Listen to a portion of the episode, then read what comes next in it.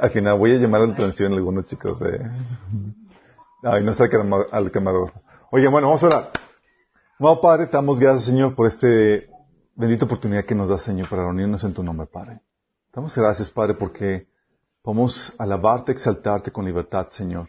Porque sabemos cuáles los derechos que tenemos, Señor, como hijos tuyos. Tenemos el derecho a congregarnos, Señor, y a buscar tu rostro, juntos como iglesia, Padre.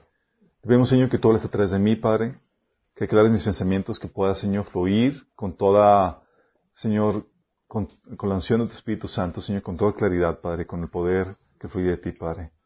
Te pedimos, Señor, que abras nuestros corazones, Señor, que nos ayudes a, ayudes a entender todo lo que tienes preparado para nosotros. En nombre de Jesús.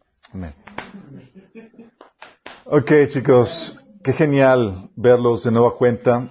Um, saludos a. Saludos a Jo, sí. Sí, por un momento pensamos que había sido el rapto.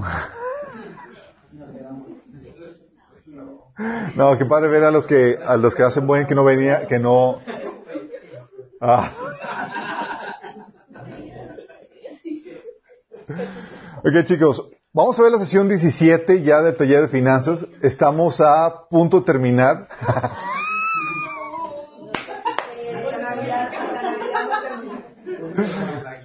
Se la creyeron. Hasta el año nuevo. Ok. Um, vamos a hacer un pequeño recuento de la sesión, de, sesión 17, chicos, uh, haciendo un recuento de lo que hemos estado viendo. A ver, funciona la recapitulación.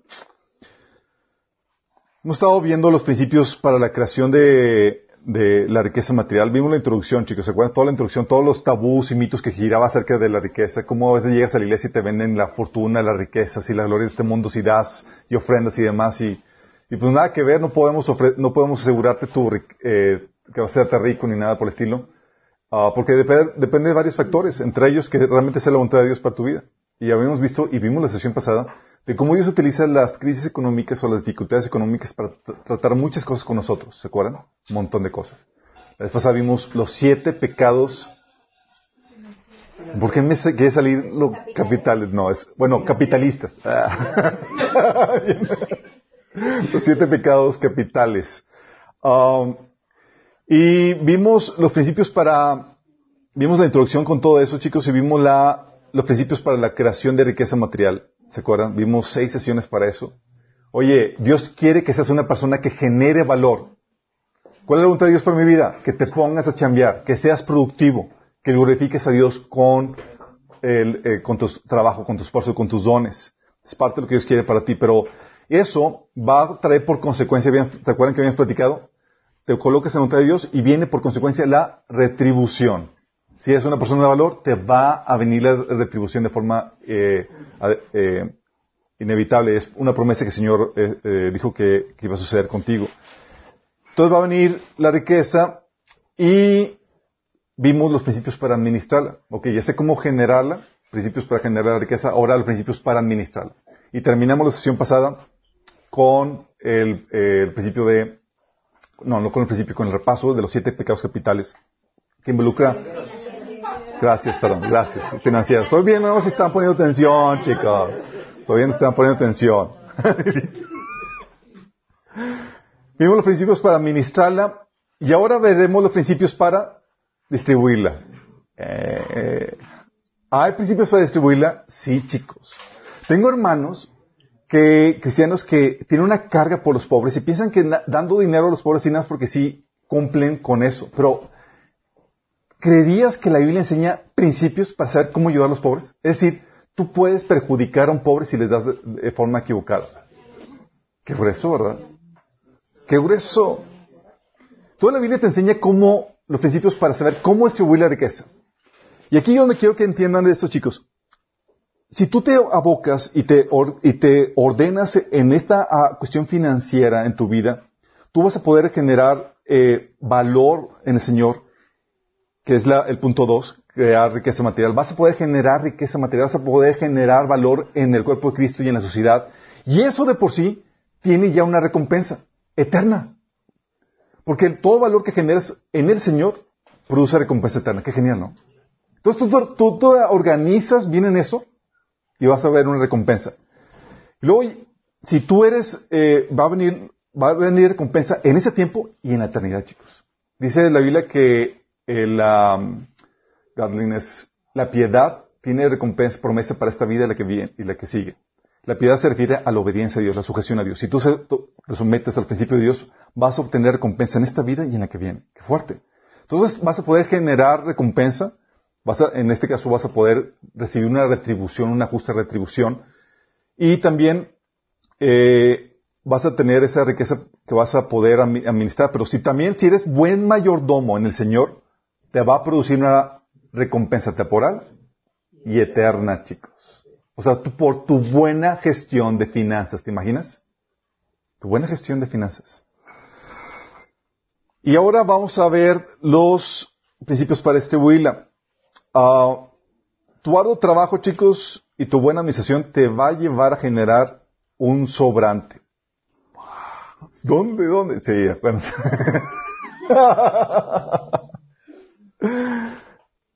va a llevar un sobrante, es lo que habla eh, Pablo acerca de que te va a dar en abundancia para poder, y te, y te empieza a decir para qué. Sí, un sobrante, pero ¿para qué?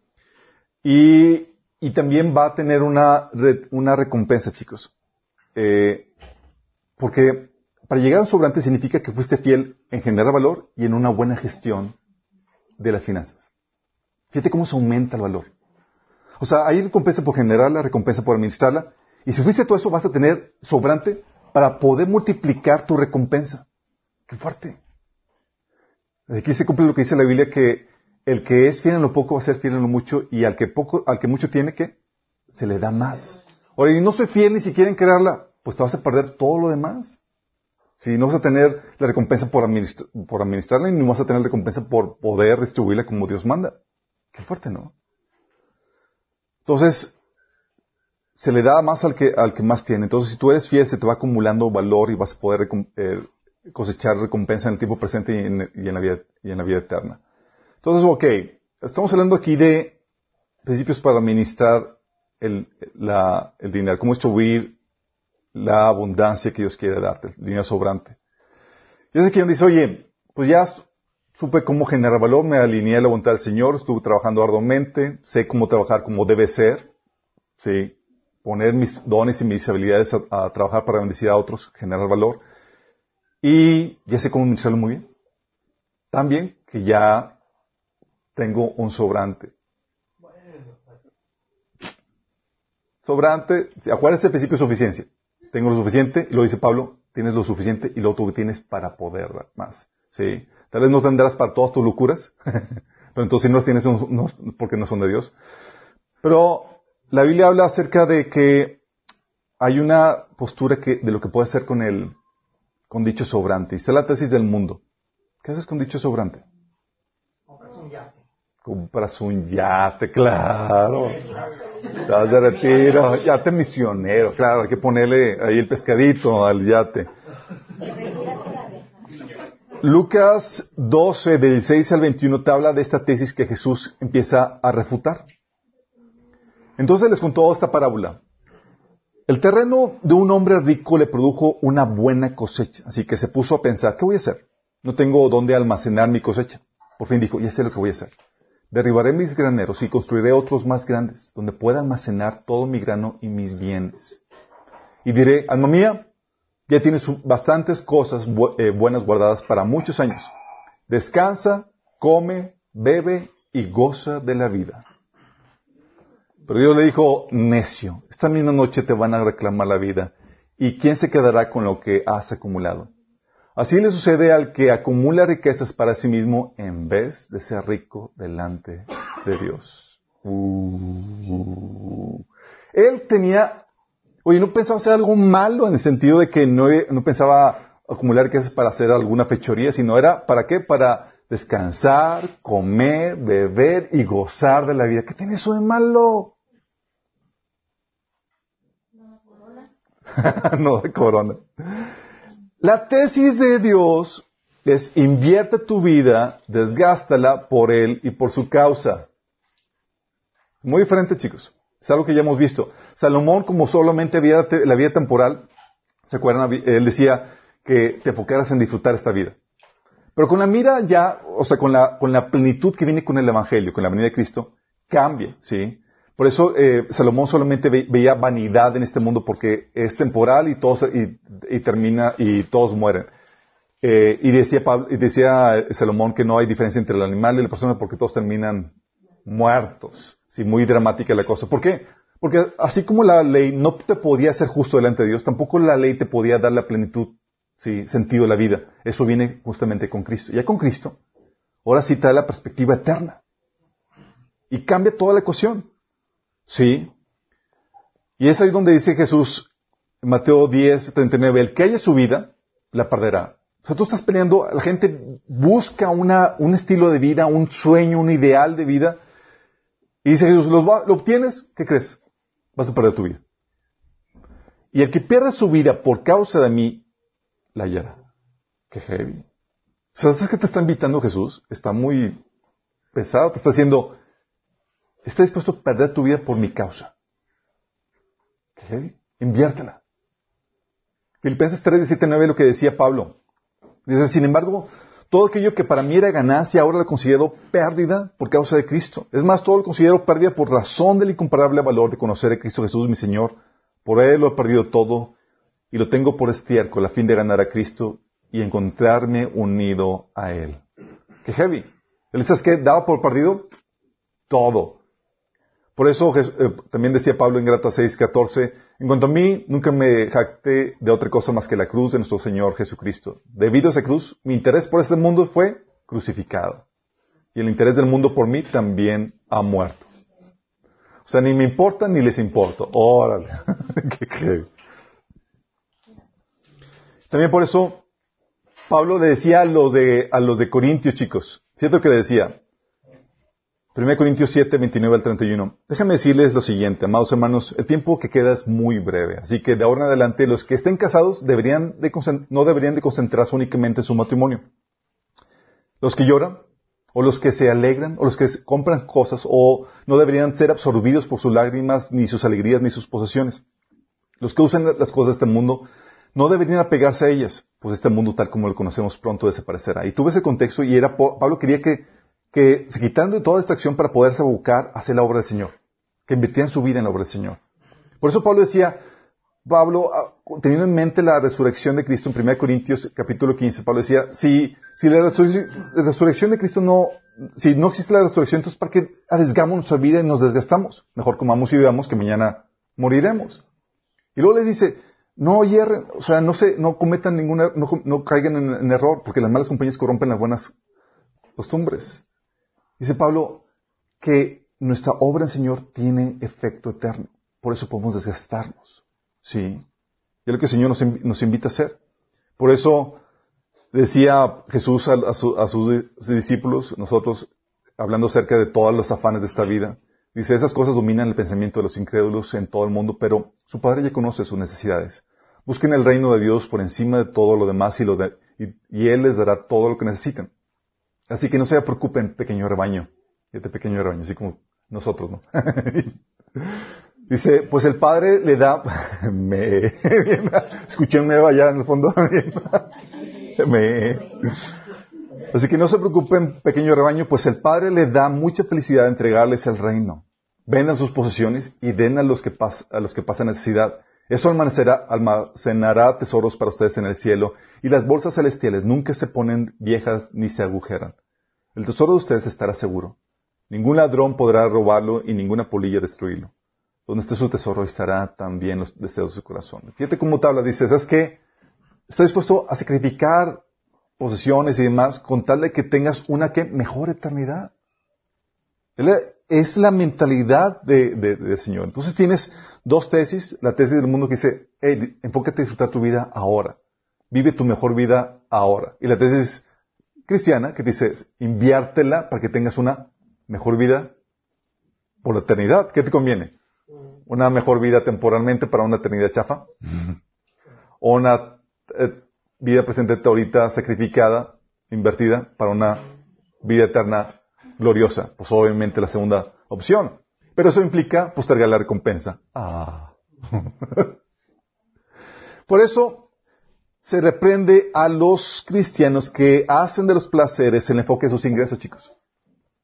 Hay cristianos así, sí, la Biblia lo reprende. Dice en Santiago 4 del 2 al 4, codiciáis y no tenéis, matáis y ardéis de envidia y no podéis alcanzar, combatís y lucháis, pero no tenéis lo que deseáis, porque no pedís, pedís y no recibís, porque pedís mal para gastar en vuestros deleites. ¿Para gastar qué?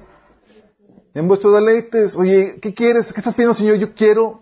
Y el enfoque era sus deleites. Dice, oh almas adúlteras, ¿no saben que la amistad del mundo es enemistad contra Dios? Cualquiera pues que quiera ser amigo del mundo se constituye enemigo de Dios. Por eso también en 1 Juan 2 del 15 al 16, eh, Juan dice a, los creyentes, no amen a este mundo ni las cosas que les ofrece, porque cuando aman al mundo no tienen el amor del Padre en ustedes. Pues el mundo solo ofrece un intenso deseo por el placer físico, un deseo insaciable por lo que vemos y el orgullo de nuestros logros y posesiones. Nada de eso proviene del Padre, sino que viene del mundo.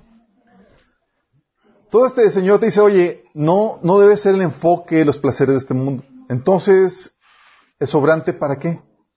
El sobrante, la Biblia te enseña que es para buenas obras. Además de las que ya haces, porque estás manteniendo tu familia, estás proveyendo para tus responsabilidades, estás, sí. Entonces, ¿qué hace el Señor? Dice, fíjate lo que dice 2 Corintios 9 del 10 al 11. El que suple la semilla al que siembra, también le suplirá pan para que coma. Aumentará los cultivos y hará que ustedes produzcan una abundante cosecha de justicia. Fíjate que habla no de dinero, de justicia. Es decir, vas a tener mucho fruto de justicia. En este caso está hablando en contexto de generosidad. ¿Sí? Todas esas buenas obras, que son obras de justicia que Dios quiere que tú realices. Dice versículo 11, ustedes serán enriquecidos en todo sentido para que en toda ocasión puedan ser generosos. ¿Para qué?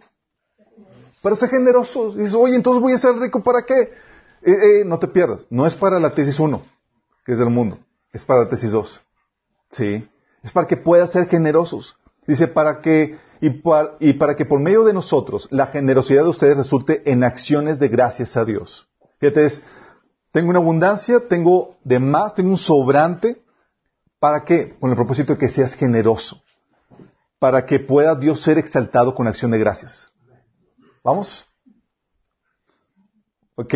Fíjate lo que dice, por eso también Pablo le dice a, a Timoteo, en 1 Timoteo 6, del 17 al 19, una instrucción para los ricos. Ricos chicos, en ese contexto de la historia, era cualquier persona que tuviera un poquito más de lo normal. Acuérdense que estamos hablando de un, de un contexto donde eh, había mucha necesidad en, en, en, en ese, en, esa, eh, la gente vivía para sobrevivir, no como ahora que pues te das tus lujos, te compras tu carrito, inviertes en tu casa y demás. Fíjate que dice Pablo, 1 Timoteo 6, 17 al 19. Enseñales a los ricos de este mundo que no sean orgullosos ni que confíen en su dinero, el cual es tan in inestable. Deberían depositar su confianza en Dios, quien nos da en abundancia todo lo que necesitamos para que lo disfrutemos. Diles que usen su dinero para hacer el bien. ¿Para qué? Para hacer el bien. Deberían ser ricos en buenas obras, generosos con los que pasan necesidad y estar siempre dispuestos a compartir con otros. Entonces, ¿deberían ser ricos en qué? En buenas obras. Entonces, ¿para qué Dios te le está diciendo, Pablo, la riqueza que tienes, aprovechala para ser generoso, para ser rico en buenas obras. Sí, para siempre estar dispuesto a compartir con otros. Dice, de esa manera, al hacer esto, acumularán su tesoro como un buen fundamento para el futuro. ¿Cuál futuro, chicos? ¿Su retiro? El eterno. Dice, a fin de poder experimentar lo que es la vida verdadera. Porque si te quieres disfrutar esta vida, no, esta no es la vida verdadera, chicos. La verdadera vida viene cuando Jesús venga. Donde vas a, acuérdense lo que es, esperamos al reino, que es ese gobierno de Cristo en un estado de perfección. Donde vas a tener un cuerpo glorificado y vas a poder ahora sí disfrutar la vida sin achaques, sin mosquitos que te están picoteando. Vas a poder disfrutar la vida en un estado de perfección. Por eso Jesús también decía, Mateo 6, de 19 al 21, no acumulen para sí tesoros en la tierra donde la polilla y el óxido destruyen y donde los ladrones se meten a robar. Más bien, acumulen para sí tesoros en el cielo donde la polilla y el óxido eh, ni la polilla ni el óxido carcomen, ni los ladrones se meten a robar, porque donde esté su, tesoro, ahí estará también tu corazón. Según Corintios 8, 14 dice Pablo a los Corintios, ahora mismo tienen en abundancia y pueden ayudar a los necesitados. Entonces, abundancia, chicos, no es para que, no te la da para que Dios, para que disfrutes esta vida, ¿sí? Puedes disfrutarla, pero no es, es el enfoque. El enfoque es para poder ser generosos, para ser ricos en buenas obras. Qué interesante, ¿no? Buenas obras en las que puedes poner tu dinero a trabajar, de acuerdo a la Biblia. ¿Cuáles, chicos? ¿Puedes invertir en minas? Número uno. no, chíquense. Hay varias, son cuatro.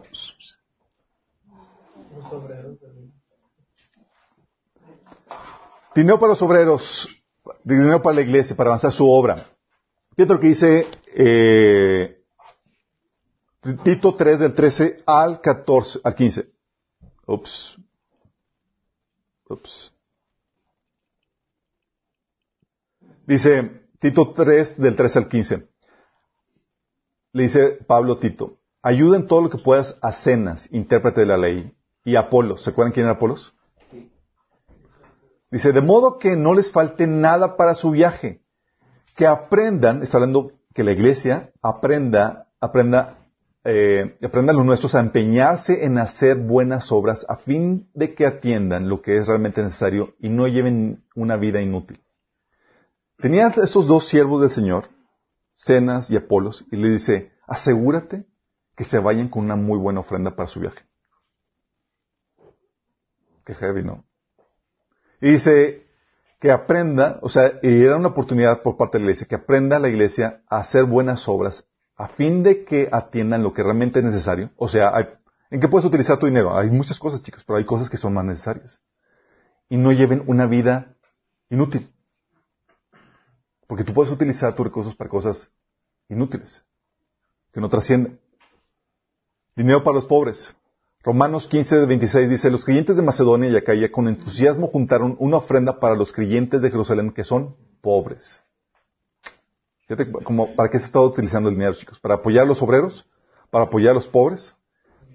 También dinero para ayudar a los trabajadores, chicos. ¿Cómo?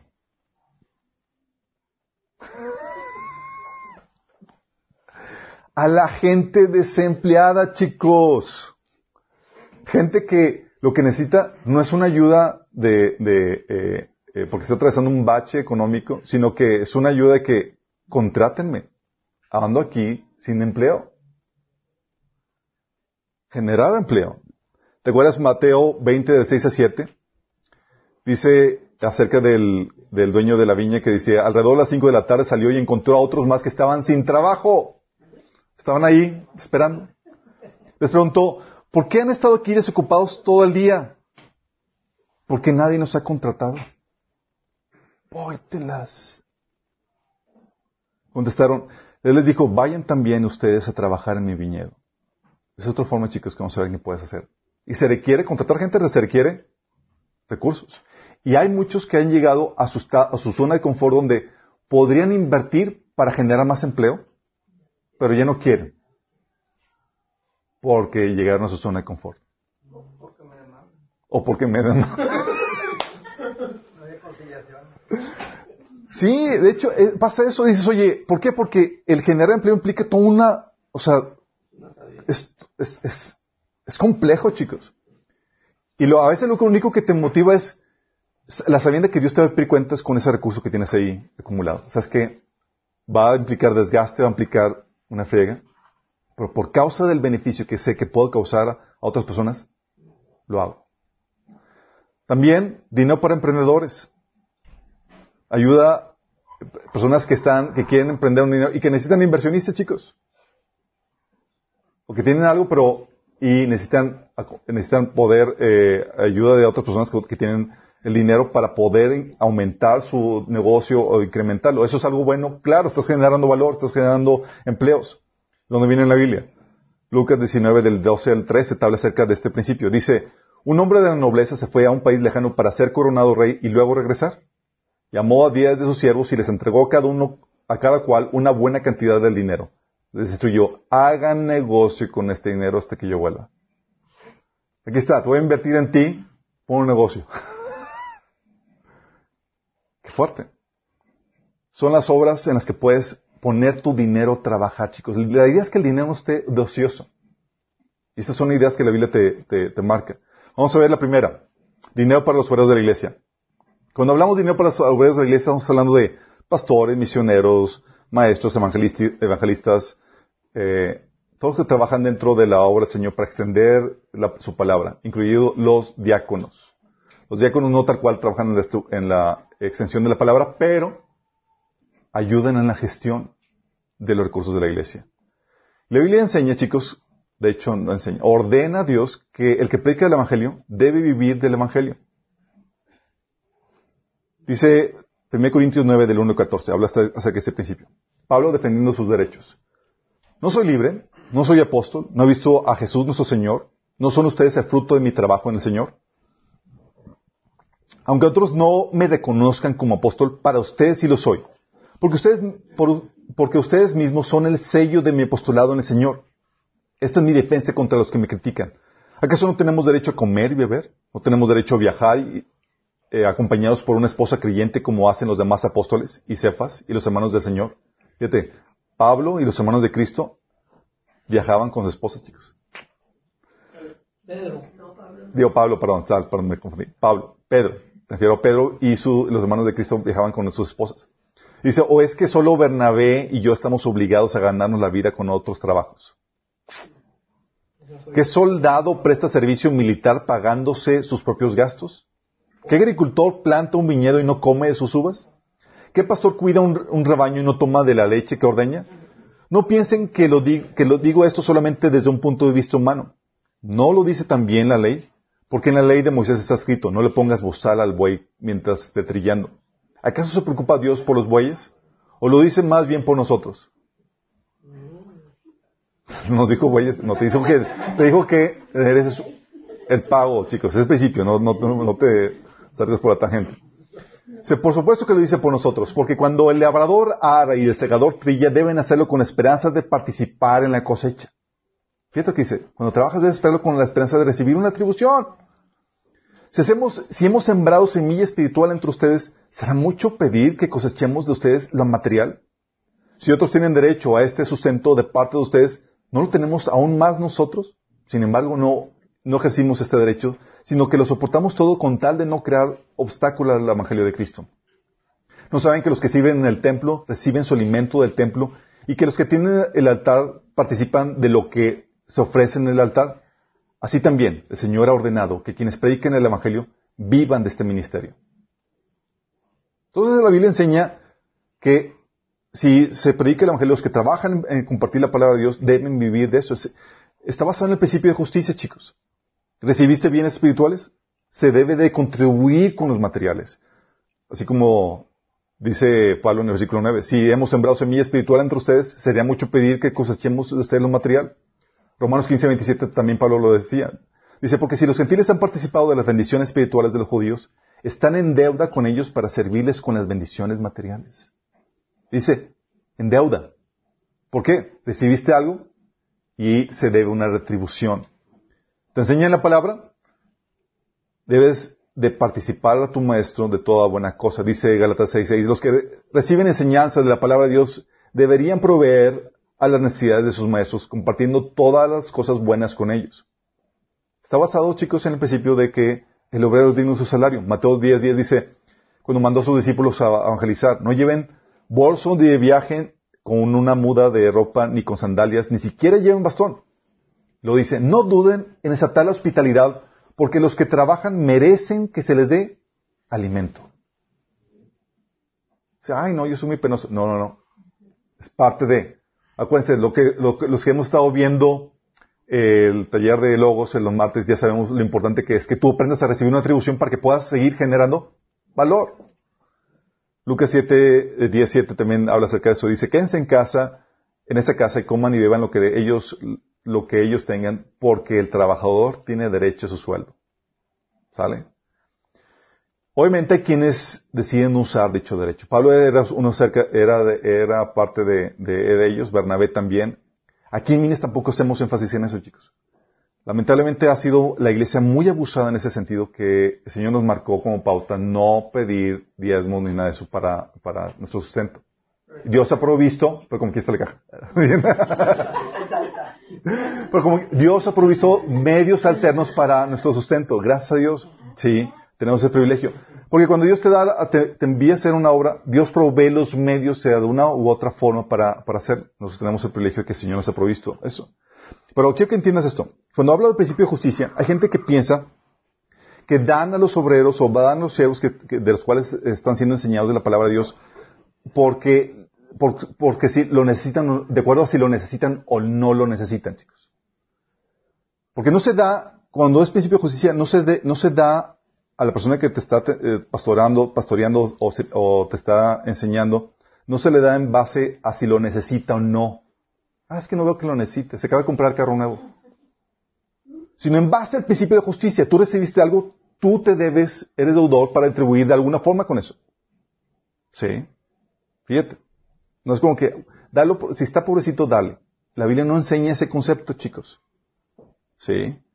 Pablo está diciendo, se te da, es, tienes que sentirte deudor y atribuir de alguna forma. Y la distribución también enseña que va de acuerdo al desempeño. Oye, hay un buen desempeño, se le debe recompensar mejor al, anciano, al, líder de la iglesia. 1 Timoteo 5 del 19 al 20 dice, los ancianos que cumplen bien su función deberían ser tratados con respeto, deberían ser respetados y bien remunerados. Porque hay quienes no hacían bien su, función, chicos. Dice los que cumplen bien su función deben ser respetados y bien remunerados. En particular los que trabajan con esmero tanto en la predicación como en la enseñanza. pues la escritura dice, no le pongas bozal al buey para impedirle que coma mientras trilla, el grano. Y también dice, los que trabajan merecen recibir su salario. Entonces estaba hablando de que, oye, ¿está haciendo bien su chamba? Ponle, ponle ganas ahí al, al, a lo que se le, se le está pagando al, al obrero.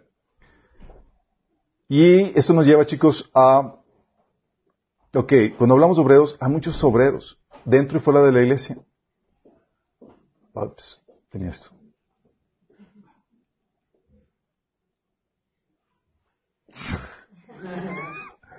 Repaso lo que acabo de decir, chicos.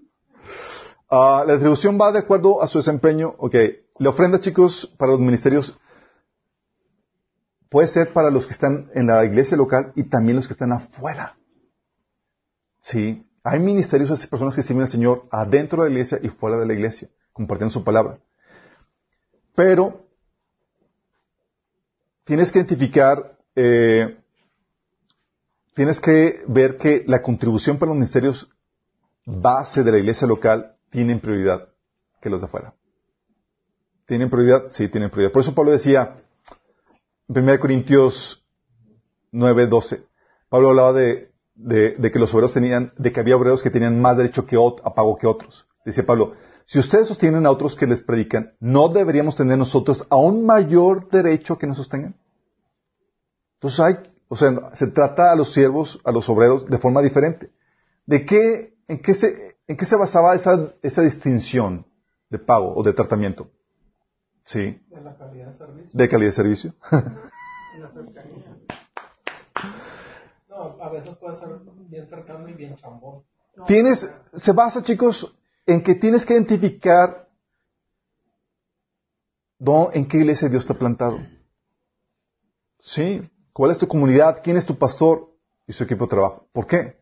Porque donde la iglesia donde estás haciendo tienes compromiso con esa iglesia, más que a los otros siervos y otras personas, porque tú puedes apoyar y servir a otros maestros en otras iglesias, en otros ministerios y demás. Pero no puedes descuidar en la iglesia donde estás congregándote. Tienes que identificar quién te está ofreciendo el servicio de crianza espiritual, es decir, eh, qué iglesia estás asistiendo. ¿Sí? ¿Quién es tu pastor? Acuérdense que en, en, el, Nuevo Testamento el oficio de pastor, anciano o obispo son los mismos, chicos. ¿Sí? Son los líderes de la iglesia. Porque dice Pablo, 1 Corintios 4, 15, hablando de la crianza espiritual, pues aunque tuvieran diez mil maestros que les enseñaran acerca de Cristo, solo tienen un padre espiritual. Pues me convertí en su padre en Cristo Jesús cuando les prediqué la buena nueva. Entonces, cuando hablamos de, del dinero de ofrenda, el pastor, el, líder de la iglesia donde, los líderes de la iglesia donde tú asistes están por default en el paga, en la paga que tú debes eh, ofrecer a estos obreros. Dice 1 Timoteo 15, 5, 17, los ancianos que cumplen bien su función deberían ser respetados y bien remunerados. Y está muy interesante esto porque Pablo, a donde, a donde iba, fundaba iglesias y luego, luego nombraba ancianos. Y establecía la mecánica de retribución a los ancianos. Fíjate bien eso. ¿Por qué? Porque ellos eran los, los responsables de pastorear la grey. Sí. Pablo les, daba esa exhortación en Hechos capítulo 20 cuando se estaba despidiendo de ellos. Junto a los ancianos dijo, ustedes son responsables chicos. Van a entrar lobos, rapaces y demás. Pero Dios los puso a cargo acerca de eso. Y puso la mecánica para que ellos recibieran una retribución por parte de la iglesia para que pudieran eh, tener sustento y poderse dedicar tiempo completo al servicio de la iglesia. Entonces, por eso dice Gálatas 6:6, el que recibe instrucción en la palabra de Dios comparta todo lo bueno con quien le enseña. ¿Quién es tu pastor? ¿Quién te está enseñando? ¿Quién te está instruyendo en la palabra? ¿Quién te está dando el servicio de crianza? Debes de dar la retribución.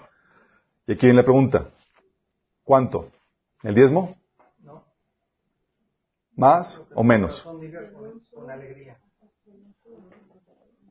Ver, ¿quién vota por el diezmo, chicos? 15 al 20. A ¿quién da más? Depende de la predi. Si me gustó, le podemos... si te hace llorar, claro, además, claro. Ok, chicos, en cuanto al diezmo. El diezmo, ya lo hemos platicado, ya lo hemos visto cuando vimos, el tema de la iglesia y otras temáticas, eh, cuando vimos el tema también del nuevo pacto en básicos cristianos. Hablamos acerca del diezmo y vimos que el mandato del diezmo no aplica en el Nuevo Testamento. El mandato para el pueblo judío era un mandato que eh, para el pueblo judío que no se ratifica en el nuevo pacto. De hecho, cuando se reunieron los, los, los del concilio en Jerusalén en Hechos capítulo 15, vieron, ok, ¿qué del Antiguo Testamento vamos a enseñarles que, que apliquen eh, los, los nuevos creyentes gentiles? Y no se ratifica el, el, el diezmo. Era un mandamiento, el diezmo era un mandamiento para la manutención del templo y los levitas y los sacerdotes. Levíticos 27 habla acerca de eso, números 18 habla acerca de eso. Era para los del templo, chicos. Y puesto que el templo estaba en pie en la iglesia primitiva, nada más imagínate, estaba la iglesia y también el templo. Estaba en pie en la iglesia eh, primitiva, o sea, 40 años estuvieron conviviendo juntos, chicos, antes de destrucción. Como estaban eh, conviviendo juntos, como estaba la iglesia y el templo, estaba el templo eh, eh, en vigor, era imposible que los apóstoles pidieran el diezmo para la iglesia, ¿te imaginas? Para el templo. Digo, no, para la iglesia, para ellos. O sea, y mucho menos usando pasajes del Antiguo Testamento como el de Malaquías. Chicos, ya no den allá, den acá. ¿Te imaginas cómo les hubiera pasado? ¿Te imaginas? De por sí. Los perseguían, con eso los mataban, chicos. Sí. Hubieran despojado a los levitas de, su ingreso y hubiera causado la histeria de todos los judíos y de por sí el evangelio ya era para, suficiente controversial para, para matarlos.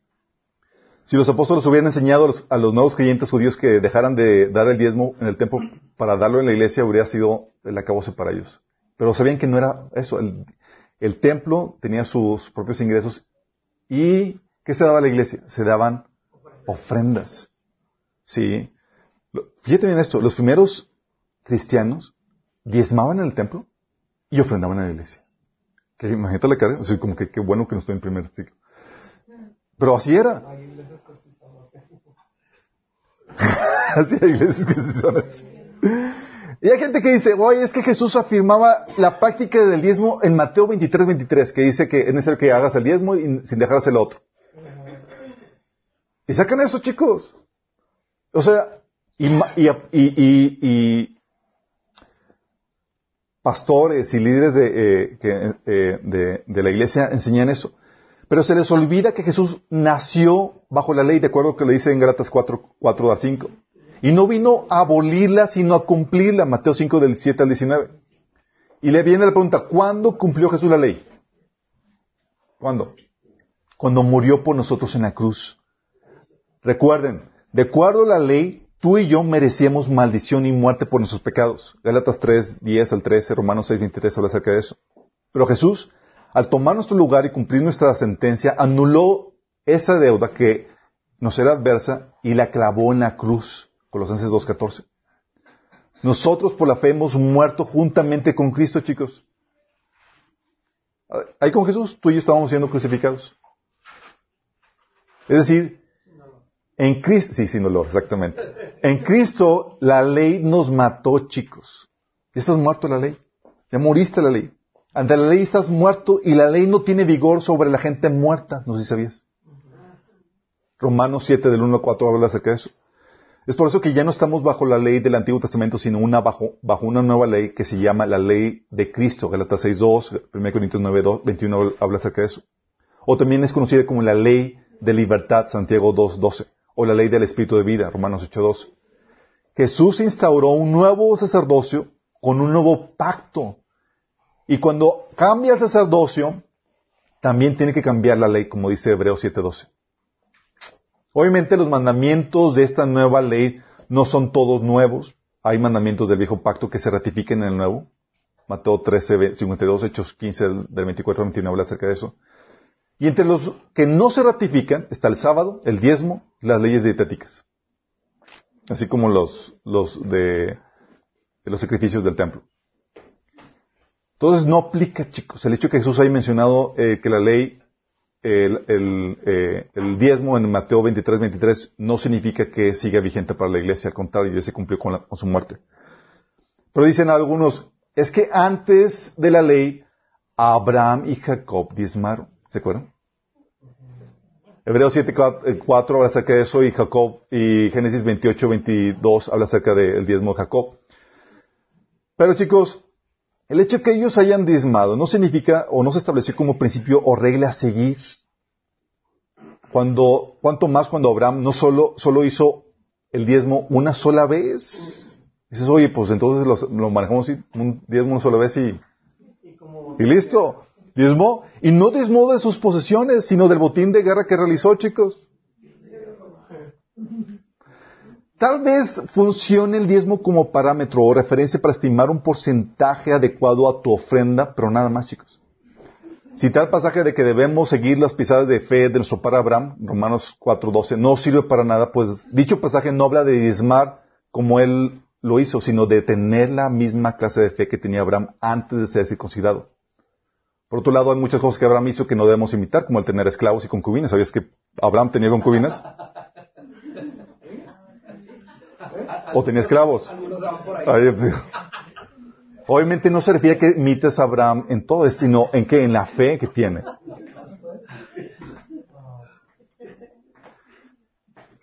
En el Nuevo Testamento, entonces, ¿qué se da, chicos? Aquí ya lo dijeron. Das lo que propongas en tu corazón de acuerdo a lo que tienes. Dice 2 Corintios 9:7. Cada uno debe decidir en su corazón cuánto dar. Y no den de mala gana, ni bajo presión, porque Dios ama a las personas que dan con alegría. Hay personas que me han dicho, es que tú debes enseñar diezmo, porque si no, no, dan. Tienes que así forzarlos. yo, ¿de qué sirve que los force? O sea, si no dan de buena gana, pues... ya lo intenté.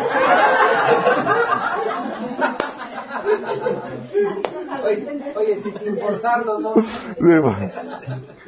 ¿Por qué? Porque acuérdate, dice que Dice Pablo en, Corintios 13 que si aún enterras todas tus cosas y te despojaras de todo y no lo haces por amor, de nada sirve. ¡Qué fuerte!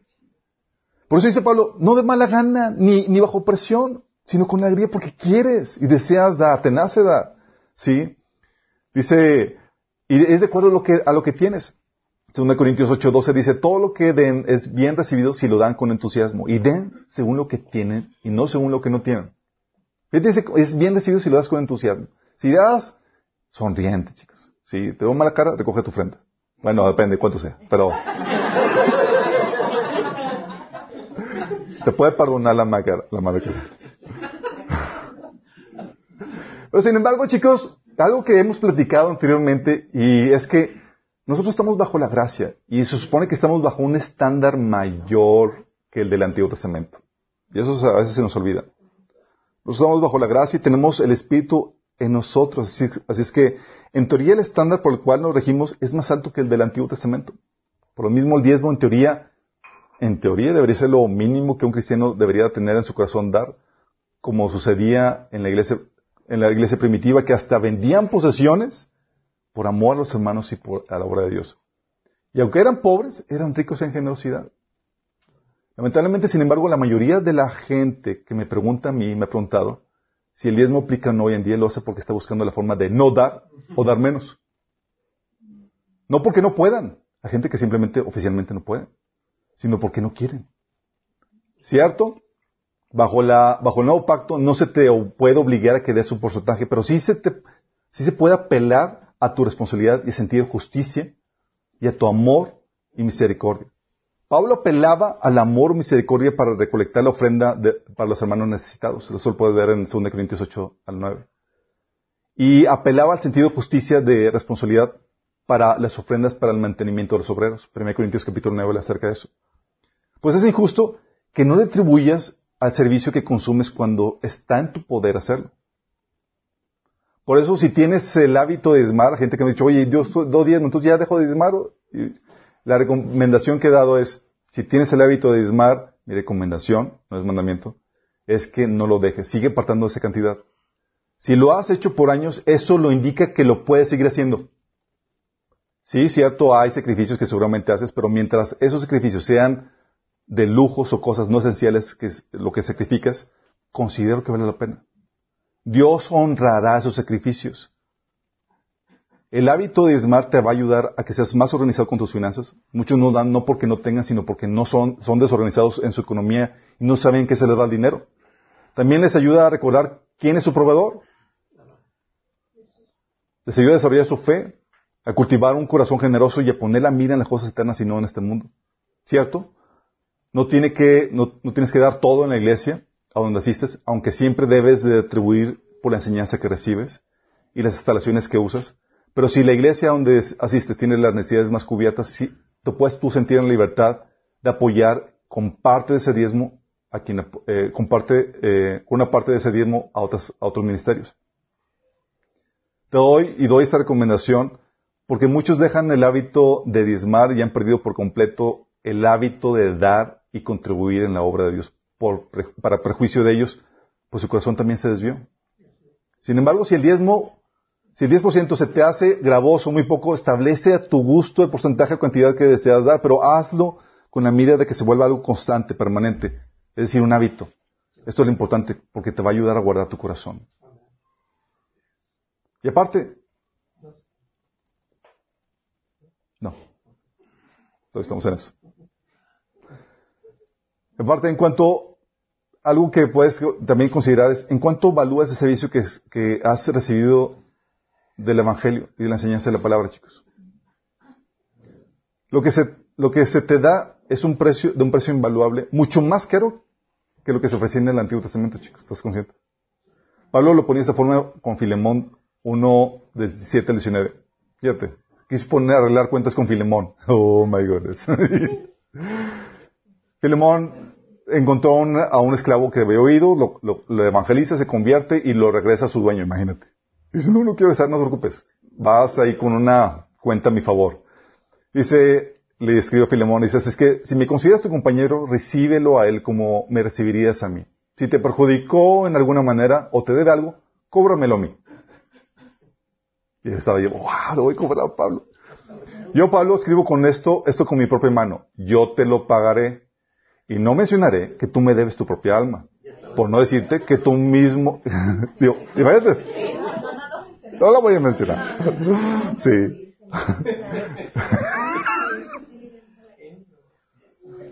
Pablo sí era un genio para pelar y saber cómo... De hecho, es en serio. Tú lees cuándo pedía ofrendas y más y cómo comparaba la, bondad y el amor, la generosidad de unos para sacar mayor ofrendades y no por mal. Está apelando a la generosidad y a la buena actitud, chicos, se ponía como ejemplo eso. Sí. Por eso Pablo dice, oye, Pablo dice, oye, no voy a mencionar que tú me, que me, des tu propia alma. Y Jesús dijo, ¿qué recompensa dará el hombre por su, alma? ¿Cuánto darías por tu alma? Marcos 8 del 36 al 37. Dice, oye, pero no tengo dinero. ¿Puedes pagar en especie? Sí.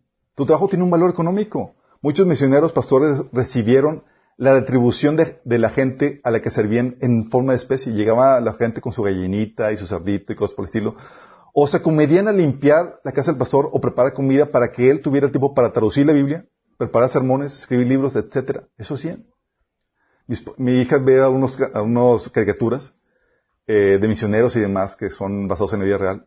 Y ves episodios donde eso hacían. Llegaban las tribus y pues no había nada, pero la gente paupérrima y demás. Pero decían, ¿sabes qué? Pastor, queremos retribuirle y vamos a hacer nosotros la comida y demás y usted tradúzcanos la Biblia. Póngase a chambear. no pierda tiempo en esto. Nosotros nos encargamos de eso. Qué heavy, ¿no? ¿Cómo se recogía la ofrenda, chicos? En la iglesia. Ponían el folí. Pasaban la canasta. se recogía semanalmente, dice la Biblia. Se reunían por semana los, los, la iglesia. ¿Qué, qué, qué, cada, ¿Cuándo se reunían? El primer día de la semana. El primer día de la semana. ¿Qué día es? El domingo, de acuerdo a la Biblia, que era sábado en la noche, chicos. 1 Corintios 16, que coincidencia. 1 Corintios 16, del 1 al 6, habla acerca de eso. Dice, cuando, en cuanto a la colecta para los creyentes, siguen instrucciones que di a la iglesia de, de Galacia. El primer día de la semana, cada uno de ustedes aparte y guarde algún dinero conforme a sus ingresos, para que no se, no, no se tenga que hacer colectas cuando yo vaya. Luego, cuando llegue, daré cartas de presentación a los que ustedes hayan aprobado y los enviaré a Jerusalén con los donativos que hayan recogido. Si conviene que yo también vaya, iré iremos juntos. Hechos 27. El primer día de la semana nos, nos reunimos para partir el pan. Como iba a salir el día siguiente, Pablo estuvo hablando a los clientes y prolongó su discurso hasta la medianoche. Bueno, la otra versión dice hasta la madrugada. Pero, ¿qué pasa, chicos? Se reunían una vez a la semana y aprovechaban la reunión para hacer la, la colecta. ¿Sí? ¿Y a quién se daba el dinero?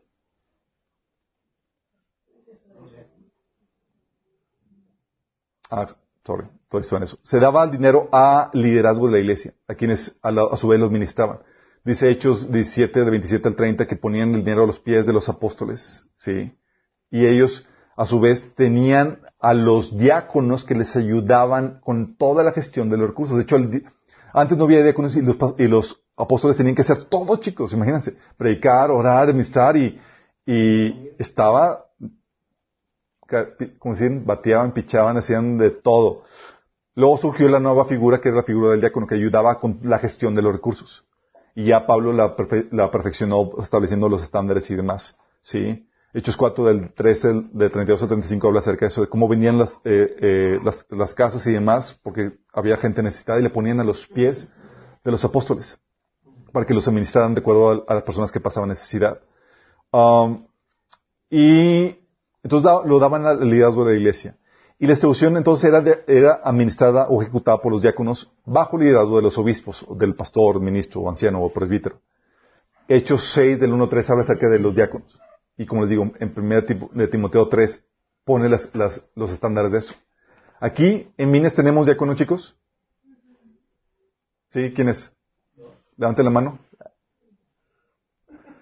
Tenemos aquí una excelente idea con lo que enseñé con la administración de nuestros muchos recursos. sí, aquí tenemos a Suri. Um, y luego, ¿cómo se repartía? Llegaba el dinero, lo administraban los diáconos y ¿cómo lo repartían, chicos? Para ti, para mí, para ti.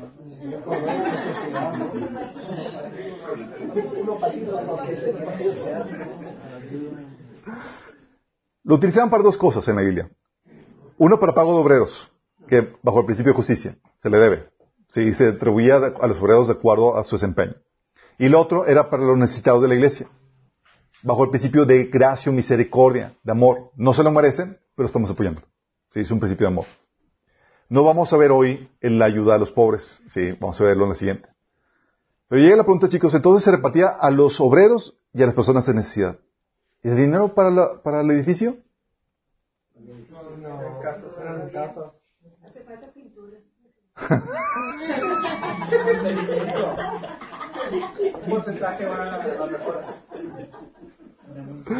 Ok, chicos, los apóstoles, hay que aclarar esto, jamás gastaron dinero en la construcción de edificios, más que en individuos. Se reunían en casas. Sí. Romanos, y hay un montón de pasajes, les voy a leer porque hay mucha gente que le causa shock el concepto de iglesias en casa, chicos. Sí. Romanos 16 del 3 a 5. Saluden a Priscila y Aquila. Saluden igualmente a la iglesia que se reúne en la casa de ellos. Romanos 16, 14. Den mis saludos a, a Sincrito, Flegonete, Hermas, Petrobas, Hermes. No, gracias a Dios por tu nombre, chicos.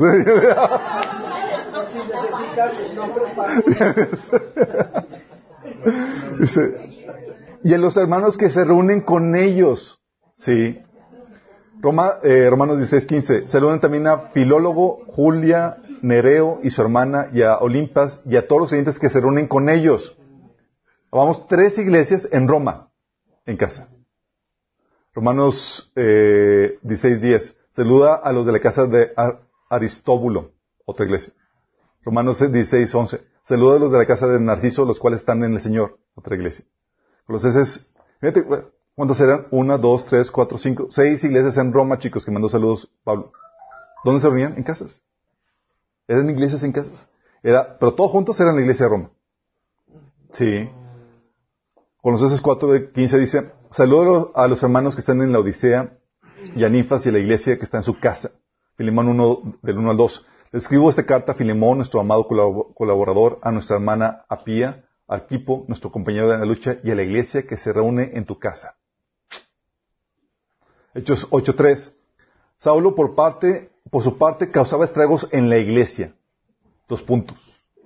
Entrando de casa en casa arrastraba a hombres y mujeres y los metía en la cárcel. ¿Por qué entraba en casa en casa, chicos? Fuerte, ¿no? Tito del 1 del 10, 1 del 10 al 11 dice, porque hay muchos contumaces habladores de vanidades y engañadores, mayormente los de la circuncisión, los cuales es preciso tapar boca, que trastornan casas enteras enseñando por ganancia deshonesta lo que no conviene. ¿Cómo que trastornan casas enteras, chicos? Entraban a las reuniones a enseñar, eran, y entraban a, las iglesias, chicos, estaba queriendo decir eso. Segunda Juan 1.10 dice, si alguno de vosotros no trae esta doctrina, no lo recibáis en casa ni le digáis bienvenido. ¿Decide en tu casa? En la iglesia, chicos. Sí. Los edificios se empezaron a construir ¿cuándo? ¿Alguien tiene alguna idea? Cuando legalizaron el Cuando la iglesia se fusionó con el imperio romano. Tres siglos sin templo, sin, sin, eh, sin iglesia como fusión. Tres siglos, chicos. Sí. Eran en casa. Imagínate, las iglesias de Colosenses, de Apocalipsis, las de eh, la Odisea, Sardis, eran puras iglesias en casa, chicos. Los edificios empezaron a construir cuando la iglesia se unió con el imperio romano. Y de ahí, de ahí le seguimos. ¿Es pecado tener edificios para congregarse, chicos? Sí. Si no tienen dinero.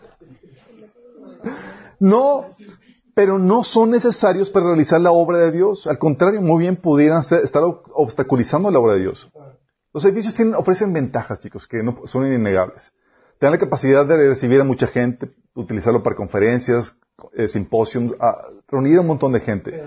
Las instalaciones, bueno, ahorita con la pandemia ya está. Las instalaciones, te, dan las instalaciones apropiadas para diversas actividades que se dan dentro de la iglesia. Oye, salón para los niños, cuneros, estacionamiento, comodidades como el clima, eh, sala de conferencias, sala de, café, etcétera, ¿sí? Y también las iglesias eh, como construcción sirven como un referente y testimonio para la sociedad. Oye, aquí hay una iglesia y está visible. Nos juntamos aquí y nadie se da cuenta, chicos. Gloria a Dios, ahorita.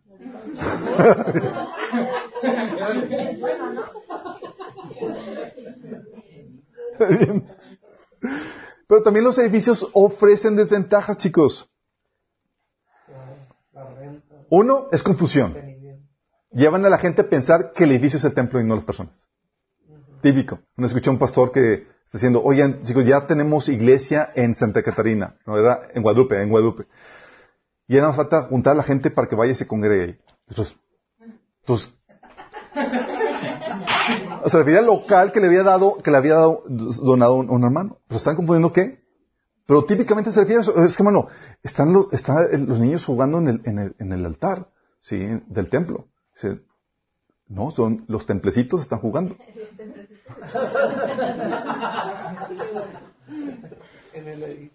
Sí. Entonces, que se crea confusión y también lo que hace es que complica la fórmula, chicos.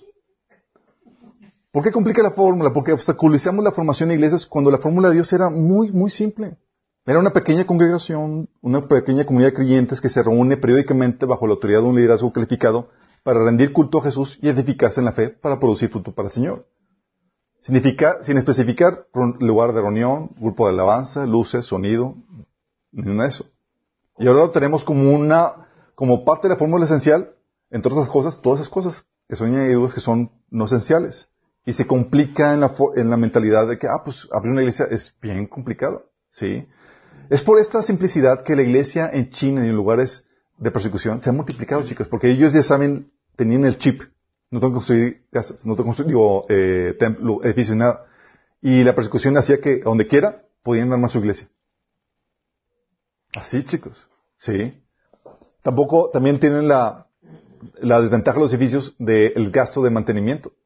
O sea, complicaciones con gasto de edificio y mantenimiento. En muchos casos, los gastos de edificio son mucho más que el pago de los ministros. Son carísimos. En vez de multiplicar el número de líderes a quien se le paga, el edificio se lleva la mayoría del gasto. Nosotros tuvimos una, problemática con, en el negocio del seguro.com porque eh, era una situación de tenía poco ingreso y necesitaba personal. Nada más imagínate. Era, y tenía, o lo utilizas para pagar una oficina o lo utilizas para contratar gente. ¿Y qué haces? una oficina una oficina bien claro. Home office. Pues contratamos gente y les mandamos a sus casas, chicos. Sí. Y de, cuando comenzamos, empezamos, innovamos con el home office, era por necesidad, era, prefiero utilizar, en vez de, de tener un edificio, los mandamos a la gente a sus casas. Bueno, ahí ya estaban. Ahí estaban, así es, estaban en sus casas. Y por eso esta, esta situación de la pandemia no nos afectó nada. Pero ¿por qué estamos haciendo? esto? era porque el costo del edificio, su mantenimiento y la luz y todo eso llega a ser muy, muy caro. Y lo que necesitamos son obreros, no edificios, chicos. Jesús dijo, ponte a orar por nuevos edificios. ¿Por qué? Por obreros. ¿Sí? Y hay muchos que están, o le pago lo, al, al, costeo el edificio o pago el obrero. Y esto también, la desventaja es que ha obligado a muchos pastores a enseñar el diezmo, chicos. Conozco pastores que saben que el diezmo no está vigente, pero se ven obligados a enseñarlo como obligación para cubrir los gastos del local que se tiene de la, de la iglesia. Porque saben que si no se les enseña como algo obligatorio, no dan. Qué heavy, ¿verdad? Ay, no, sí. Obviamente está muy mal, muy mal hecho eso. Están utilizando, están torciendo las escrituras para obtener ingresos que están mal. Sí, no puedes torcer las escrituras, debes presentarte como obrero aprobado que utiliza bien la palabra de Dios. ¿Qué consecuencia tiene para ¿Qué consecuencia tiene? Ocasiona confusión porque dicen, oye, ¿por qué el diezmo y por qué no el sábado? Y cristianos se empiezan a confundir con respecto a eso y muchos se empiezan a judaizar por causa de eso. Sí. Muchos que se empiezan a judaizar es que ¿por qué enseñan el diezmo y no enseñan los demás mandamientos? Y, y se van para otro porque no hay consistencia. También lo que ocasiona otras desventajas es que se centraliza el poder y se pierde el pastorado. ¿Por qué? Porque se puede asignar a un pastor una multitud de, de, personas, las que quepan en el edificio, que 200, 300 personas, 1000, 2000 personas. Y el pastor, es imposible que conozca a todas. Es muy apenas que conozca a ustedes, chicos. Y se me olvida el nombre de algunos. Por cierto, ¿tú quién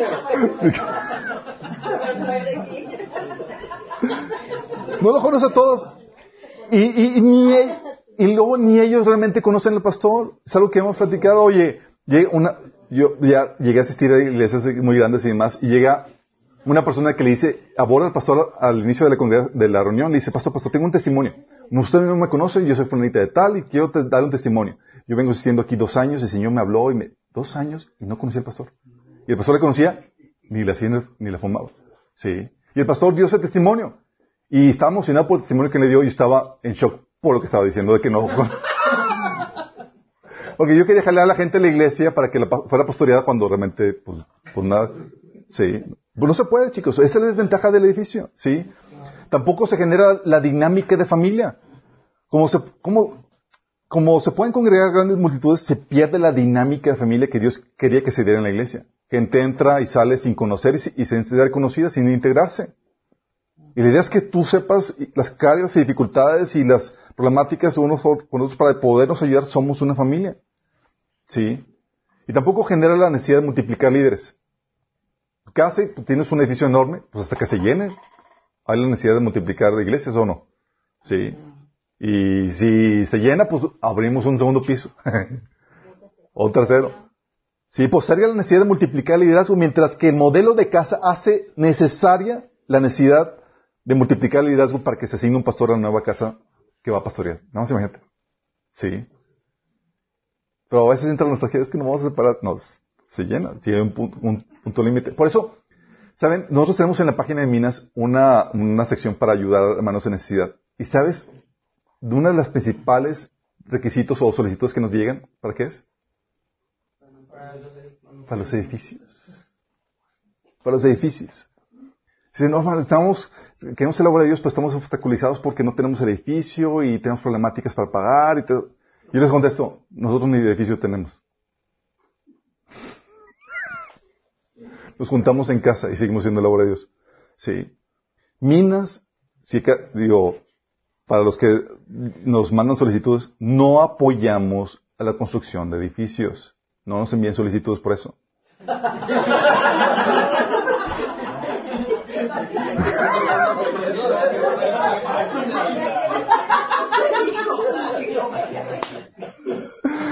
Apostamos por la inversión en líderes antes que en edificios. No nos piden dinero para eso, ¿ok? Ya se cierra el comercial. Entonces el pago obrero, chicos, el pago a los obreros, entonces, el, el, pago para los gastos de edificios. Sin embargo, si tú vas a una iglesia en la que, en la que están rentando un local y demás, tú te debes de solidarizar con, con los gastos de ese edificio, porque tú estás utilizándolos. Y obedece el principio de justicia. Entonces, yo no voy a pagar, no, no, no, no te sales por otra gente. Si tú estás yendo a una iglesia, tiene estacionamiento, instalaciones, clima y toda la cosa, sí, te debes solidarizar con ellos, porque estás haciendo, estás, estás tú consumiendo de los servicios de eso, sí. Si tú vas a una iglesia que tiene gastos de edificio, debes hacerte partícipe de dichos gastos, es el principio de justicia. Es injusto que no retribuyes al servicio que consumes cuando está en tu poder hacerlo. Como dice Pablo, los que reciben enseñanza de la palabra deben de proveer las necesidades de, los que, de sus maestros. Sin embargo, hoy en día, chicos, no solo se consume el servicio de enseñanza del pastor, sino también de instalaciones en las que uno se congrega.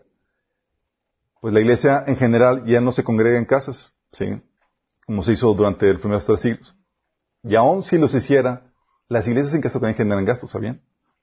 Mínimos, gracias a Dios. Pero generan. Puesto que uno hace uso de instalaciones, sería injusto que uno no participara en dichos gastos también. Y si uno aspira a mejores y mayores instalaciones, se esperaría que tu contribución fuera en acorde a lo que se desea. El principio es sencillo.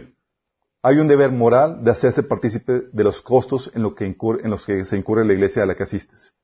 La idea no es que uno no busque cómo pagar menos, sino cómo asegurar que todas las necesidades de la iglesia estén cubiertas. Y es tu obligación por parte de hacer, para hacer eso. Y el otro Dinero, chicos, dinero para la cena.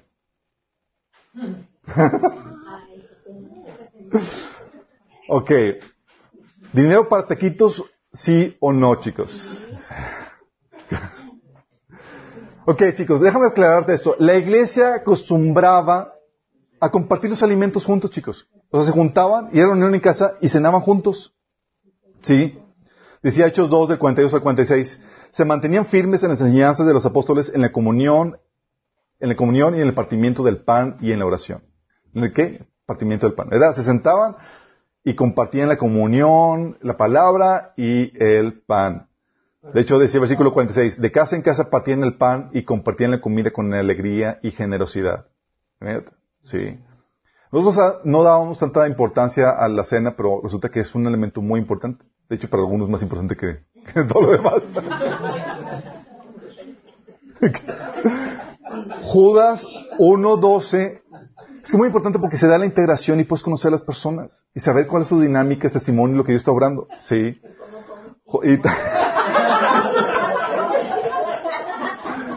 Judas 1.12 dice, hablando de, de, fíjate cómo habla de, cómo era lo normal en la iglesia, dice Judas, hablando de los falsos hermanos.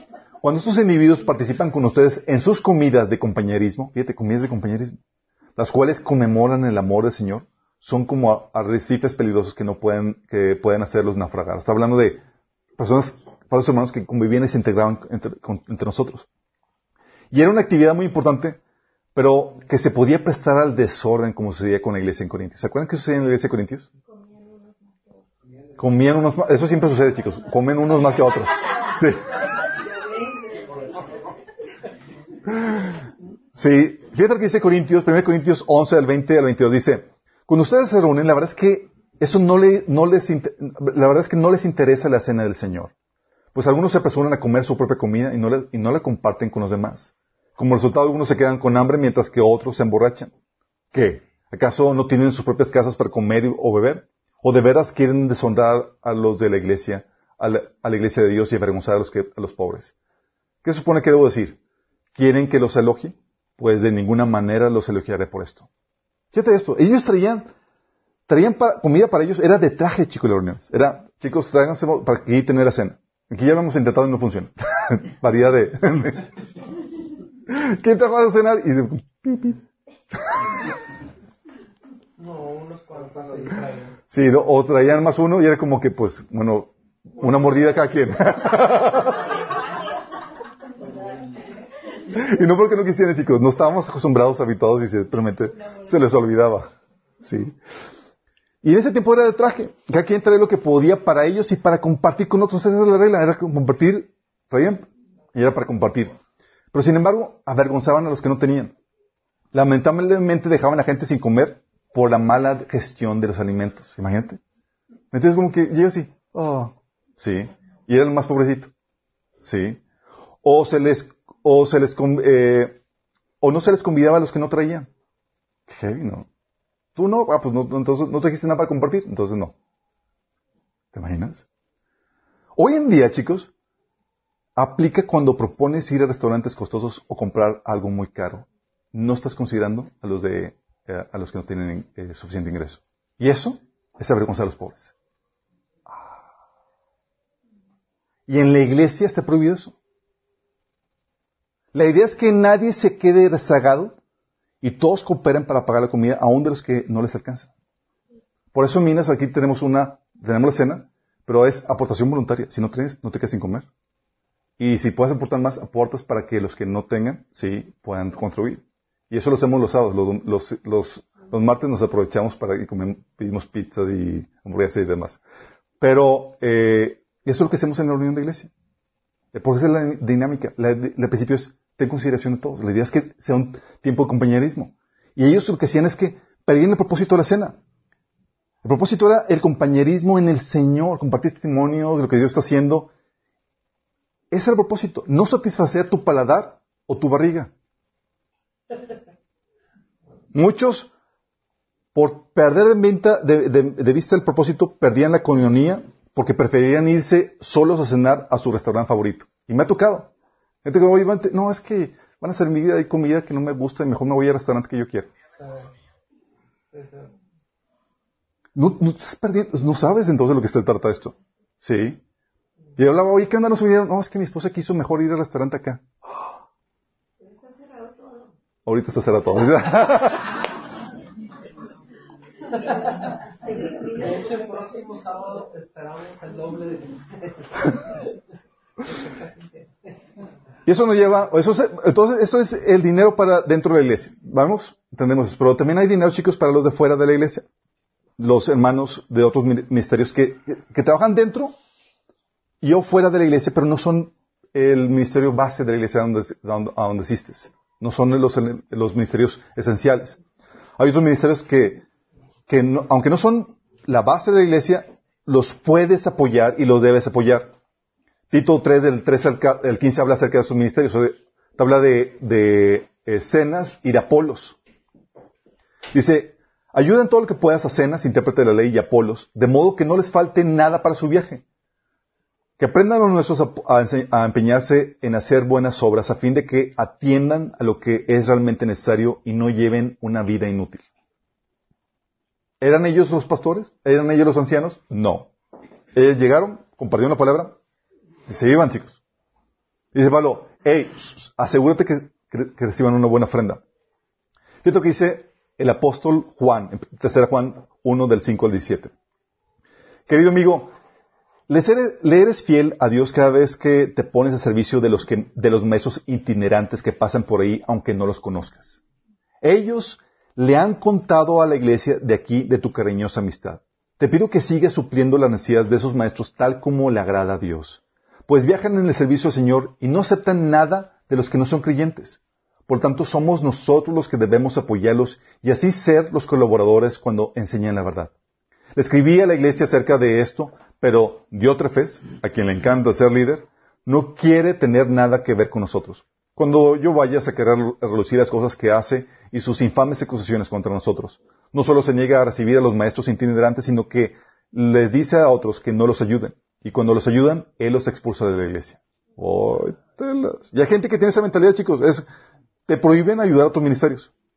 Tú puedes continuar lo que tú quieras, chicos. Pero hay una, hay, el Señor te enseña que hay una amplitud de oportunidades de, inversión. Tú puedes, en tu generosidad, tienes una responsabilidad en tu iglesia local, sí, pero puedes apoyar a tus ministerios de los cuales tú estás siendo bendecido. Pablo, por ejemplo, llegaba a fundar una iglesia y demás, y nombraba a los ancianos, chicos, al, pastor, el staff básico, diácono, eh, ancianos para las diferentes iglesias en casa. Y luego se iba, chicos. Y la iglesia a veces se olvidaba de Pablo. Pues no estaba ahí, no era el ministerio base. Pero Pablo, y de repente, de cuando en cuando se acordaba la iglesia de Pablo. Ah, pues Pablo, tenemos a lo que vendría a ser un misionero que está trabajando por parte de la iglesia. Filipenses 4, de 10 al 19 dice Pablo, me alegró muchísimo el Señor que al fin hayan tenido la, eh, que al fin hayan vuelto a interesarse en mí. Fíjate. Es como que, después de un buen, como que llegó hasta ahorita. Dice, claro está que tenían interés, está asumiendo lo mejor, chicos. Dice, claro está que tenían interés, solo que no habían tenido la oportunidad de demostrarlo. Ajá. No digo esto porque esté, esté necesitado, pues he aprendido a estar satisfecho en cualquier situación en que me encuentre. Sé lo que es vivir en la pobreza y lo que es también vivir en la abundancia. He aprendido a vivir en todas y cada una de las circunstancias, tanto quedar saciado como pasar hambre, a tener sobra como a sufrir escasez. Todo lo puedo en Cristo que me fortalece. Sin embargo, han hecho bien en participar conmigo en mi angustia. Y ustedes mismos, filipenses, saben que en el principio de la obra del Evangelio, cuando salí de Macedonia, ninguna iglesia participó conmigo en mis ingresos, gastos, excepto ustedes. Las iglesias le daban prioridad al staff local, chicos. Sí. Y como Pablo fundaba y se iba, pues como que nada más al anciano que, que pastoreaba la iglesia. Dice, no digo esto porque esté tratando de conseguir más ofrendas, sino que trato de aumentar el crédito a su cuenta. Crédito eterno, chicos. Ya he recibido todo lo necesario y aún más. Tengo hasta de sobra ahora que he recibido de Pafrodito lo que me enviaron. Es una ofrenda fragante, un sacrificio que a Dios, que Dios acepta con agrado. Así que mi Dios les proveerá todo lo que necesiten conforme a las riquezas, a las gloriosas riquezas que tienen, que tiene en Cristo Jesús. Fíjate, ¿a quién va dirigido esta promesa? Sí. ¿Qué haces, chicos? Cuando estás, cuando ofreces, hay otros ministerios en los cuales, que no son base de la iglesia, pero que puedes apoyar. No son tu pastor, no es el staff de la iglesia donde asistes, pero son misioneros, son otros miembros de otros ministerios que ayudan a que el reino de Dios se extienda. ¿Y qué pasa? Cuando tú apoyas a esos ministerios, a cualquier ministerio, aumentas tu recompensa, pues te haces, partícipe con dicho ministerio. Dice Jesús, Mateo 10 del 41 al 42. Cualquiera que reciba un profeta por tratar de ser un profeta, recibirá recompensa de profeta. Oye, entonces, pues no soy profeta, pero quiero la recompensa de ese profeta. El que reciba a un justo por tratarse de un justo, recibirá recompensa de justo. Y el que, y quien quien dé siquiera un vaso de agua fresca a uno de esos pequeños por tratarse de uno de mis discípulos, le aseguro que no perderá su recompensa. Hasta un vaso de agua, chicos. Ya si le pones azúcar y un poquito de limón, se aprecia todavía más. Tienes que, obviamente, evaluar bien el ministerio que apoyes. Porque si tú apoyas un ministerio que se ha desviado, que está, eh, no, está, no está haciendo eso, te haces participar también, de eso. Por eso dice 2 Juan 1 de 10 a 11. Si a sus reuniones llega alguien que no enseña la verdad acerca de Cristo, no lo inviten a su casa, o sea, a la iglesia. Ni le den ninguna clase de apoyo. Cualquiera que apoye a ese tipo de gente se hace cómplice con sus malas acciones. Uy, telas. O sea, dar es algo... Como te hace partícipe de su recompensa, también te hace partícipe de su condenación, chicos. Qué heavy, ¿verdad? Qué miedo. Por eso es, das, pero das con responsabilidad. Y tu recompensa varía no en base a cuánto das, chicos, sino en base a cuánto das tomando en cuenta lo que tienes. Ah, yo di mucho. Sí, pero tienes mucho. Sí. ¿Te acuerdas lo que, dijo Jesús de, en Marcos 12, del 41 y 44? Jesús llamó a sus discípulos y les dijo, les aseguro que esta viuda pobre ha echado en el tesoro más que todos los demás. Todos los discípulos, ¿qué le pasa? Ya, ya. Estos dieron de lo que le sobraba, pero ella, de su pobreza, echó todo lo que tenía, todo sustento. Qué genial, ¿no? O sea, cuando llega eso, el Señor toma en cuenta tu contexto. Dice, Señor, no tengo esto un poquito para dar. En base a lo que tienes es demasiado. Y así lo toma el Señor. Entonces tú podrías dar más a los ojos del Señor que el más rico. Y eso te permite retribuir, chicos. Imagínate, tal vez tengas poco, pero das parte de eso y vas a hacerte partícipe de la recompensa de ese ministerio. ¿Te imaginas tú haber tenido la oportunidad de apoyar a Pablo? O sea, ¿te imaginas? Oye, voy a invertir en el reino. O sea, y voy a tener una super recompensa. Ahí te va Pablo. O en el ministerio de Jesús. ¿Te imaginas? O en Minas. Ah, no, Lucas. Lucas 8 del 1 al 3 dice, llevó consigo a sus doce discípulos, fíjate, dice, llevó consigo a sus doce discípulos junto con algunas mujeres que habían sido sanadas de espíritus malignos y enfermedades. Entre ellas estaba María Magdalena, de quienes él hablaba él había expulsado siete demonios. Juana, la esposa de Chuza, administrador de Herodes, Susana, y muchas otras que contribuían con sus propios recursos al sostén de Jesús y sus discípulos. Lo digo por las mujeres, las divorcias. Sí, empresarias, mujeres virtuosas. Estaban apoyando y, no sabían la dimensión del impacto que iba a tener, la tremenda recompensa que iba a tener eso. ¿Te imaginas? Obviamente, si tú recibes, si tú estás del lado del, que recibe, recibir dinero, chicos, te implica rendir cuentas. ¿Qué lo que dice Pablo? Pablo está recortando el dinero y dice en 2 Corintios 8, 20, del 21. Dice, viajamos juntos para evitar cualquier crítica de la manera en que administramos esta generosa ofrenda. Tenemos cuidado de ser honorables ante el Señor, pero también queremos que todos los demás vean que somos honorables. Y sabes, me he topado con casos terribles de ministerios que hacen mal uso de, los ingresos. No dan cuentas claras, no tienen el, eh, transparencia en, sus recursos. ¿Se acuerdan que les platicaba, que estaba en el ministerio eh, cuando fui a, Canadá y que me apoyaron con parte de la, impresión del libro? Ellos apoyaban a un ministerio en México, chicos, que dejaron de apoyar por la simple y sencilla razón de que no daban cuentas claras. Y el dinero de repente no sabían qué había pasado. Ministerio cristiano, chicos. Imagínate. Dices, ¿qué onda? Qué terrible. O sea, ya ni siquiera para, o sea, no lo no me gestionaba bien esos recursos para Dios ni para, ni para el hombre. Me platicaba otra, otra eh, amiga que en la denominación de su iglesia, ella presentó ante eh, la mesa directiva eh, que involucraba a extranjeros su proyecto ministerial. Y consiguió que le dieran un millón de pesos para su proyecto. ¡Wow! Y la denominación dijo, a ti te vamos a dar solamente 50 mil pesos. Una cantidad así. Y el resto, dice, el resto lo vamos a utilizar nosotros. Pero me lo dieron a mí. Dice, no, pero nosotros lo vamos a utilizar. Pero ¿cómo vamos a dar cuenta de eso? Nosotros nos arreglamos para explicarle cómo, para cubrir eso. Denominaciones, iglesias. Qué terrible, chicos. O sea, tenían en mente el ministrar el dinero de forma honorable, como dice Pablo, para no se pida tropiezo. Terrible. Aquí en Minas tenemos todo transparente, como quieran.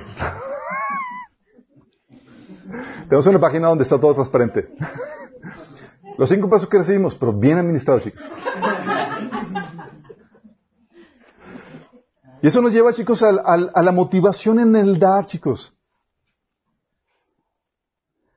Hay quienes dan basados en la avaricia o en la condenación a la que apelan muchos maestros. ¿Se les ha tocado? Condenación porque si no das te acusan de robarle al Señor. Diezmo.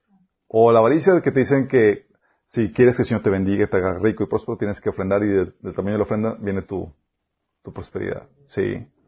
Eh, o pacta con tu, con tu ofrenda y te ofrecen riqueza y media.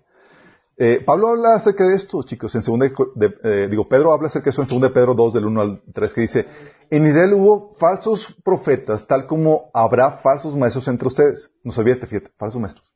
¿Qué van a hacer estos? Dice, ellos les enseñarán con astucia herejías destructivas hasta negarán al Señor quien les compró. Esto provocará su propia destrucción repentina. Habrá muchos que seguirán sus malas enseñanzas y su vergonzosa inmoralidad, y por culpa de estos maestros se hablará mal del camino de la verdad. Dice el versículo 3, llevados por la avaricia, inventarán mentiras ingeniosas para apoderarse del dinero de ustedes. ¿Y qué hacen? Pues ya lo que hemos visto al inicio de, de este taller. Todas esas eh, clichés que se mencionan para sacar dinero de la gente. Entonces dan por motivación de, no por el amor o por el sentido de justicia, sino porque quieren serse ricos. Sí, avaricia. O porque se sienten condenados si no lo hacen, de mala gana. Sí. Pero otros lo hacen con motivación correcta y dan con el corazón correcto, chicos. ¿Se acuerdan cuando decía Pablo de que algunos predicaban el evangelio con motivación incorrecta? Por motivos personales. Y otros predicaban con motivos puros. Como dice en Filipenses 1 del 15 al 17. Entonces hay quienes dan, hay quienes dan, chicos, porque tienen en su mente, en su corazón, la carga, la meta, la misión de la iglesia, la extensión del reino. Y les carga, desean que se extienda la, la palabra del Señor. Desean que hubiera más obreros. Mateo 9 del 35 al 37, ¿te acuerdas la carga de Jesús que se les pasó a sus discípulos? Jesús recorría los pueblos y las aldeas enseñando en las sinagogas y anunciando las buenas nuevas del reino y sanando toda enfermedad y toda dolencia. Al ver a las multitudes, tuvo compasión de ellas porque estaban agobiadas y desamparadas como ovejas sin pastor. Versículo 37. La cosecha es mucha, pero son pocos los obreros. Le dijo a sus discípulos, pídanle, por lo tanto, al Señor de la cosecha que envíe obreros a su campo. ¿Obreros? Que hay que pagar. Y unos tienen la carga por eso. Entonces es que no hay suficientes obreros. Y tienen la carga de dar para que pueda ex- extenderse la obra del Señor. Tienen la carga de extender el reino. Tienen, como dice Mateo 6, 33, tienen en su mente, lo primero en su mente es la extensión del reino, buscar el reino y todo lo demás viene por añadidura. Tienen en mente la gran comisión, Mateo 28, y por, por todo el mundo llevando el evangelio. Y se cargan y se hacen partícipes de eso. Quieren llevar a cabo la, la, misión del Señor. Y por eso, Señor, hace, se desgastan y invierten. Se quieren hacer partícipes de esta gran causa que salva almas y que da vida eterna. Y la generosidad, chicos, no depende del que tenga más recursos. Lamentablemente, la mayoría de las personas que dan más, chicos, y nos ha tocado verlo en carne propia, son los de los que tienen menos recursos. Se cumple lo que dice Pablo en 2 Corintios 8 del 1 al 3. Dice, ahora quiero que sepan, amados hermanos, lo que Dios en su bondad ha hecho por medio de las iglesias de Macedonia. Estas iglesias están siendo probadas con muchas aflicciones y además son muy pobres. Pero a la vez rebosan de abundante alegría, la cual se desbordó en gran generosidad. Pues puedo dar fe de que dieron no solo lo que podían dar, sino aún mucho más. Y lo hicieron por voluntad propia. Nos suplicaron una y otra vez tener el privilegio de participar en la ofrenda para los creyentes de Jerusalén. ¿Te imaginas? Suplicando para poder dar. ¡Wow! ¿Qué les pasaba? Porque a lo mejor por la propia pobreza Pablo les decía que no dieran. tal vez. No, no era una cuestión de que de- no tenía nada que ver con eso, era, había, querían ser, solidarios con la causa, chicos. Por eso también te encuentras que la viuda pobre, ¿cuánto dio? Tres moneditas, dice Jesús, pero dio todo, aún de su necesidad, mientras que los ricos daban Sigue dando mucho. Si es rico, sigue dando a tu sobra, como quieras, nos ayuda. Y hay gente que dice, chicos, yo voy a dar cuando tenga mucho dinero. Ja. Si no das ahorita en lo poco, no lo harás en lo mucho. Grábatelo, chicos. Si tú piensas en un, algo ideal, es ahorita tengo lo que tienes, puedes dar. Y hay quienes se les olvida que tienen recursos, chicos, y que se les olvida para qué Señor les dio su abundancia. Dice Proverbios 11:24. ¿Qué es lo que dice? Da con generosidad y serás más rico. Sé tacaño y lo perderás todo. Vúytelas. Y hay gente que por aplicar principios de tacañería, chicos, empiezan, por ejemplo, en sus negocios a diluir el queso con cosas y demás, y empiezan a disminuir eso. El producto, la calidad del producto, ¿por qué? Por tacaños. Y el negocio se les va a la quiebra. Sí. Dice la otra versión, hay quienes reparten y les es añadido más, y hay quienes retienen más de lo que es justo, pero viene, pero vienen a pobreza. ¿Por qué? Porque se les olvida, no son generosos. Y están buscando cómo secar más de los demás. Y cuando tú no, tú el principio de no amar al prójimo como a ti mismo, empieza el declive financiero para tu vida. Qué fuerte, ¿no? Que por ser tacaño empiezas a perder todo. Se les olvida para qué el Señor les dio la, semilla y la abundancia. 2 Corintios 9 del 10 al 11, fíjate lo que dice. El que suple la semilla al que siembra, también le suplirá pan para que coma. Aumentará los cultivos y hará que ustedes produzcan una abundante cosecha de justicia o generosidad. Versículo 11. Ustedes serán enriquecidos en todo para. ¿Para qué?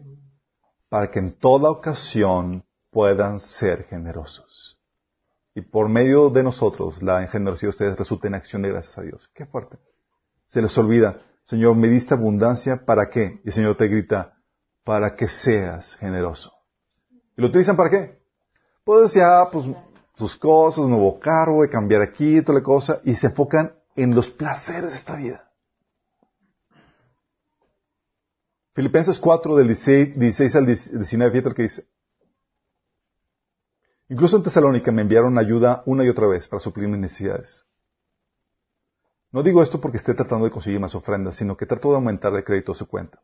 Yo he recibido todo lo que necesito y aún más. Tengo hasta de sobra, ahora que he recibido de Pafrodito lo que me enviaron. Es una ofrenda fragante, un sacrificio que Dios acepta como agrado. Fíjate cómo habla de la ofrenda económica como un, un sacrificio a Dios, una ofrenda de la masa a Dios. Dice, es una ofrenda fragante, un sacrificio que Dios acepta como agrado. Así que mi Dios les proveerá todo lo que necesiten conforme a, las gloriosas riquezas que tienen en Cristo, que tiene en Cristo Jesús. ¿Esta promesa para quién va? ¿Para todos? No. Es para los que estaban siendo generosos, retribuyendo, chicos. ¿Por qué? Porque el Señor es parte para eso, para lo que el Señor te da. No solamente para que puedas tener con qué alimentarte, con qué suplir tus necesidades, sino para que puedas apoyar en la obra del Señor. Y Pablo dice, ya recibí esto, se los agradezco, es una ofrenda agradable al Señor, por tanto, va esto. Dios les va a proveer todo lo que necesitan. Qué gente, qué tremendo. Fíjate que no está proveyendo riquezas, sino está proveyendo que va a venir la provisión que necesitan. Y hay muchos chicos proyectos que se quedan en el tintero por falta de recursos. Si algo que se ven obligados a trabajar medio tiempo en otras cosas porque la ofrenda no es suficiente, misioneros que quedan abandonados en el olvido, iglesias cuyas instalaciones han tenido que cerrar, proyectos de misericordia, libros, grabaciones, audios, videos, tantas cosas que se han podido que se podrían hacer para el reino. Pero no se hacen por falta de recursos.